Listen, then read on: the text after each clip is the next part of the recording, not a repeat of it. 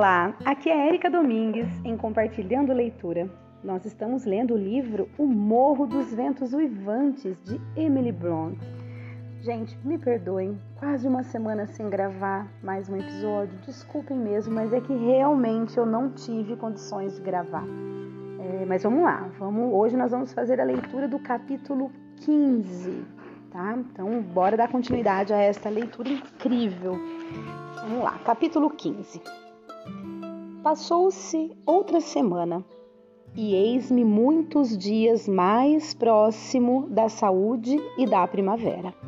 Já ouvi toda a história de meus vizinhos em diferentes sessões, quando a governanta podia poupar tempo de ocupações mais importantes. Continuo com suas próprias palavras, apenas um tanto condensadas. De um modo geral, ela é uma narradora muito boa e não me julgo capaz de melhorar seu estilo. Então, aqui quem está dizendo é o Sr. Lockwood, tá? Na noite de minha visita ao Morro dos Ventos Uivantes, disse ela, eu sabia tão bem como se tivesse visto que o Sr. Ratcliffe estava pelas proximidades da casa e evitei sair, porque ainda estava com a carta no bolso e não queria ser mais ameaçada ou perseguida. Gente, voltou aqui para agora toda essa fala é da própria senhora Jean, tá bom, Danieli? Resolvera não entregá-la senão quando meu patrão fosse a algum lugar, pois não podia saber até que ponto seu conteúdo afetaria Catherine. A consequência foi que a carta não lhe chegou às mãos antes de três dias. O quarto dia foi domingo e eu a levei ao quarto de Catherine, depois da família ter saído para a igreja. Um criado era deixado comigo para tomar conta da casa e geralmente tínhamos o hábito de fechar as portas à chave durante as horas de serviço Naquela ocasião, porém, o tempo estava tão quente e agradável que as deixei abertas. E para cumprir minha promessa, como sabia que iria acontecer, disse ao meu companheiro que a patroa estava com muita vontade de que lhe arranjassem algumas laranjas e que ele deveria ir à aldeia, obter algumas que seriam pagas no dia seguinte. Ele saiu e eu subi para o andar de cima. A senhora Linton estava sentada no vão da janela aberta, como de costume, trajando um vestido branco e frouxo, com um chale leve sobre os ombros. Seus cabelos espessos e compridos tinham sido cortados em parte no começo de sua doença, e agora ela os usava penteados com simplicidade, com suas tranças naturais sobre as têmporas e o pescoço. Sua aparência alterara-se, como eu dissera a Heathcliff, mas quando ficava calma, parecia de uma beleza sobrenatural com a mudança. O brilho de seus olhos fora substituído por uma brandura sonhadora e melancólica. Já não davam a impressão de fitarem os objetos que a rodeavam. Pareciam sempre contemplar mais longe, além. A gente diria que fora deste mundo. A gente diria que fora deste mundo, o que ela estava contemplando, né? Além disso, a palidez de seu rosto, seu aspecto cadavérico desaparecera quando ela recuperou o peso. E a expressão peculiar provocada por seu estado mental, embora mostrando de maneira sugestivamente dolorosa as suas causas, acentuavam o tocante interesse que ela despertava.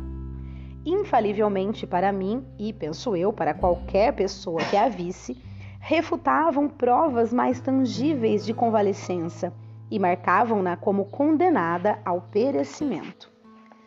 No poial da janela, diante dela, estava um livro, e uma brisa quase imperceptível agitava suas folhas a intervalos. Creio que fora Linton que o colocara ali, pois ela jamais tentou se distrair com a leitura ou uma ocupação de qualquer espécie.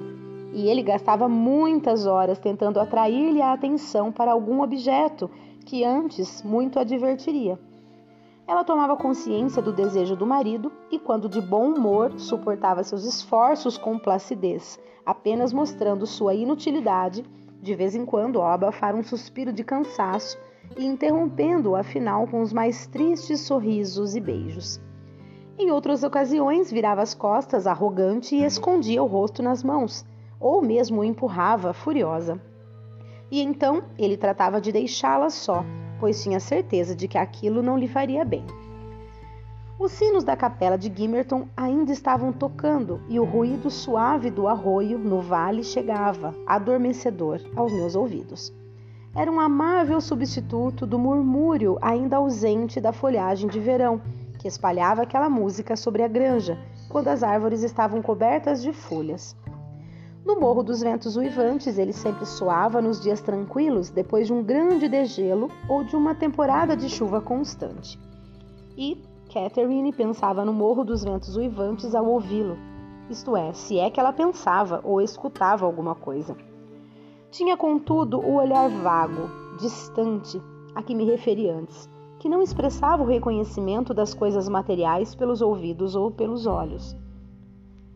Há uma carta para a senhora, disse eu, colocando delicadamente a carta na mão que estava apoiada em seu joelho. Deve lê-la imediatamente, senhora Linton, pois tem resposta. Quer que eu tire o selo? Quero, respondeu ela sem alterar a direção do olhar. Abria, era muito curta. Agora, continuei, leia. Ela afastou a mão e deixou a carta cair. Tornei a colocá-la em seu regaço e continuei esperando até que ela se dignasse a olhar para baixo. Mas esse movimento foi adiado por tanto tempo que afinal perguntei: Quer que eu a leia, madama? É do Sr. Radcliffe. Houve um movimento de agitação e um raio confuso de lembrança, e uma luta para concatenar as ideias. Levantou a carta e pareceu passar por ela os olhos, e quando chegou à assinatura, suspirou. Compreendi, contudo, que não se apercebera de seu teor, pois, quando manifestei desejo de ouvir sua resposta, ela se limitou a apontar para o nome e me fitou com ansiedade dolorosa e interrogativa. Bem, ele deseja vê-la, disse eu, adivinhando sua necessidade de um intérprete. A uma hora destas, ele está no jardim, esperando com impaciência a resposta que vou levar. Enquanto falava, observei um grande cão deitado na grama ensolarada embaixo, levantar as orelhas como se fosse ladrar, e depois, encolhendo-as, anunciar, agitando a cauda, que se aproximava alguém que não considerava como estranho. A senhora Linton debruçou-se e escutou, contendo a respiração. Um minuto mais tarde, passos atravessaram o corredor. A casa aberta era demasiadamente tentadora para que Radcliffe resistisse ao desejo de entrar. Muito provavelmente supôs que eu estava inclinada a não cumprir a promessa e assim resolveu confiar em sua própria audácia. Com viva ansiedade, Catherine olhou para a entrada de seu quarto. Como ele não chegasse ao quarto que procurava diretamente, ela me fez sinal para fazê-lo entrar, mas ele o encontrou antes que eu chegasse à porta, e com um ou dois passos estava ao lado dela e apertava-a entre os braços. Não falou nem afrouxou o abraço por uns cinco minutos, durante os quais deu mais beijos do que dera antes em toda a sua vida, ouso afirmar. Mas a verdade é que a minha patroa o beijara primeiro, e vi claramente que ele mal podia suportar de tanta angústia fitá-la no rosto. A mesma convicção o atingira, como a mim, desde o instante em que a vira, de que não havia perspectiva de restabelecimento final que ela estava condenada sem apelo à morte. Oh, Cat, oh, minha vida, como posso tolerar isto? Foram as primeiras palavras que ele disse, num tom em que não procurava disfarçar seu desespero. E olhou-a então tão ansiosamente que pensei que a própria intensidade de seu olhar traria lágrimas aos seus olhos. Estes, porém, queimavam de angústia, não se umedeceram. E agora? disse Catherine, recostando-se e olhando-o também, com uma fisionomia de súbito anuviada.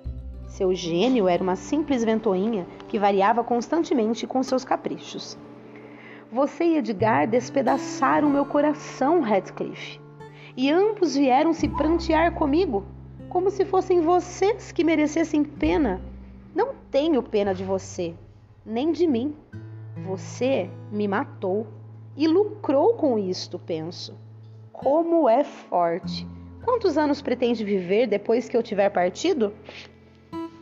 Ratcliffe apoiara-se num joelho para beijá-la. Tentou levantar-se, mas ela agarrou-o pelos cabelos e manteve-o como estava. Queria apertá-lo entre os braços, continuou Catherine com amargura, até que nós dois estivéssemos mortos. Não me importaria com o que você sofresse. Não me importo com seus sofrimentos. Por que você não devia sofrer? Eu sofro. Você se esquecerá de mim? Será feliz quando eu estiver dentro da terra? Dirá daqui a 20 anos: Esta é a sepultura de Catherine Urshel. Amei-a há muito tempo e sofri muito quando a perdi, mas isso passou. Amei muitas outras pessoas depois disso. Meus filhos me são mais queridos do que ela era, e não me regozijarei de estar indo para junto, para junto dela com a morte. Sentirei deixá-los. Dirá isto, Heathcliff? Não me torture até eu ficar tão doido quanto você, gritou ele, desvencilhando o rosto e rilhando os dentes. Para um espectador imparcial, os dois apresentavam um quadro estranho e terrível. Bem poderia Catherine julgar que o céu lhe seria uma terra de exílio, a não ser que, com seu corpo mortal, ela se livrasse também de seu caráter moral. Seu semblante no momento ostentava uma vingança selvagem na brancura das faces, nos lábios sem sangue e nos olhos cintilantes. E ela retinha entre os dedos fechados uma parte dos cabelos a que se agarrara. Quanto a seu companheiro, enquanto se apoiava numa das mãos para levantar-se, segurava-lhe o braço com a outra. E tão inadequado eram seus esforços de gentileza ao estado de Catherine que, quando a largou, vi distintamente quatro manchas azuis na pele descolorida. Está possuída por um demônio, prosseguiu ele selvagemente. Para falar desta maneira, quando está à morte? Refletiu que todas estas palavras ficarão em minha memória, devorando-me eternamente depois de você me ter deixado? Sabe que está mentindo quando diz que a matei. E sabe, Catherine, que tão cedo eu a esqueceria quanto da minha existência. Não é suficiente para o seu infernal egoísmo que, enquanto você estiver em paz, eu estarei me contorcendo nos tormentos do inferno? Nos tormentos do inferno? Não ficarei em paz, gemeu Catherine, levada de novo a um estado de fraqueza física pelo pulsar violento e desigual do coração, que batia visível e audivelmente sob os excessos da agitação. Nada mais disse até ter passado o paroxismo, depois continuou mais calma. Não lhe desejo maior tormento do que tenho, Heathcliff. Queria apenas que jamais nos separássemos. E se uma das minhas palavras o ferir, de agora em diante, lembre-se que sinto o mesmo pesar debaixo da terra e por minha salvação, perdoe-me. Venha cá e ajoelhe-se de novo. Você nunca me fez mal em sua vida. Não, se for acalentar a ira, isso será pior para relembrar minhas palavras duras. Não virá aqui de novo? Venha, Radcliffe caminhou até atrás de sua cadeira e nela se encostou, sem deixar, contudo, ver o rosto, que estava lívido de emoção. Catherine virou-se para vê-lo. Ele não permitiu. Abruptamente caminhou até a lareira, onde ficou em silêncio, de costas para nós. O olhar da senhora Linton o acompanhou, desconfiado. Cada movimento despertava nela um novo sentimento. Depois de uma pausa e de um olhar prolongado, ela prosseguiu, dirigindo-se a mim num tom que denotava indignada de decepção. Está vendo, Nelly? Ele não se internece um momento para me deixar fora da sepultura. Eis como sou amada. Mas não faz mal. Este não é o meu Radcliffe. Continuarei a amar o meu e o levarei comigo. Ele é minha alma. E, acrescentou pensativa, o que mais me atormenta é esta prisão despedaçada, afinal de contas. Estou cansada de ficar presa aqui. Anseio fugir para aquele mundo glorioso e lá ficar para sempre. Não vê-lo obscuramente através de lágrimas e anelá-lo através das paredes de um coração dolorido, mas realmente estar com ele e nele. Nele, você pensa que é mais feliz e afortunada que eu, cheia de saúde e vigor? Tem dó de mim. Muito em breve isso será alterado. Eu terei dó de você. Estarei incomparavelmente além e acima de vocês todos. Não sei se ele estará perto de mim, voltou a si mesma. Pense que pensei que queria. Radcliffe, meu querido, não deve ficar triste comigo. Venha para junto de mim, Radcliffe. Em sua ansiedade, levantou-se e apoiou-se no braço da cadeira. Ante aquele apelo veemente, ele se voltou para ela mostrando um desespero absoluto. Seus olhos, arregalados e úmidos, afinal fitaram-na, chamejando selvagemente. Seu peito arquejava convulsamente. Durante um instante, os dois ficaram separados, e depois mal vi quando se encontraram. Mas Catherine atirou-se num pulo e ele a segurou. E os dois se apertaram num abraço do qual pensei que minha patroa não sairia viva. De fato, aos meus olhos, ela parecia inteiramente insensível. Ele se deixou cair assentado no sofá mais próximo e quando corri para ver se ela havia desmaiado, ele rangeu os dentes para mim e sua boca espumou como a de um cão danado e apertou-a ao seu encontro com voraz ciúme. Tive a impressão de não estar em companhia de uma criatura de minha própria espécie. Ele parecia não compreender, embora eu lhe falasse. Mantive-me afastada e calei-me inteiramente perplexa. Um movimento de Catherine me tranquilizou um pouco. Logo depois, pôs as mãos em torno do pescoço de Heathcliff e encostou o rosto no dele, enquanto ele, por sua vez, cobrindo-a de carícias frenéticas, dizia excitado: Você me mostra agora como foi cruel, cruel e falsa. Por que me desprezou? Por que traiu seu próprio coração, Cat? Não tive uma palavra de consolo. Você merece isto. Você se matou. Sim, Pode beijar-me, chorar e torturar-se com meus beijos e lágrimas. Elas a empestarão, elas a danarão.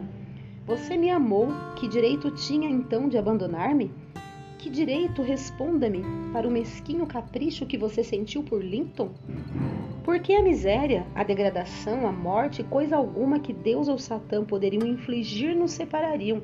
Você, por sua própria vontade, nos separou. Não fui eu que despedacei seu coração, foi você mesma.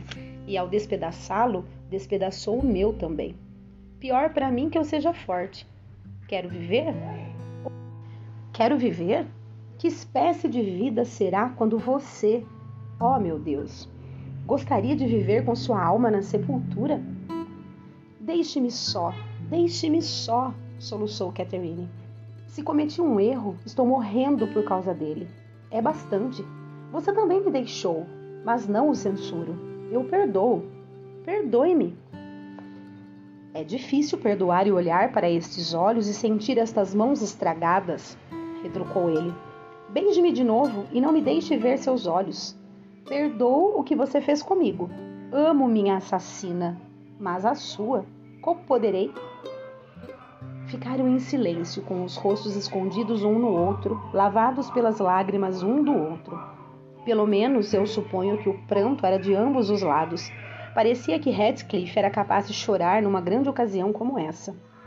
Enquanto isto, eu me sentia cada vez mais inquieta, pois a tarde passava rapidamente.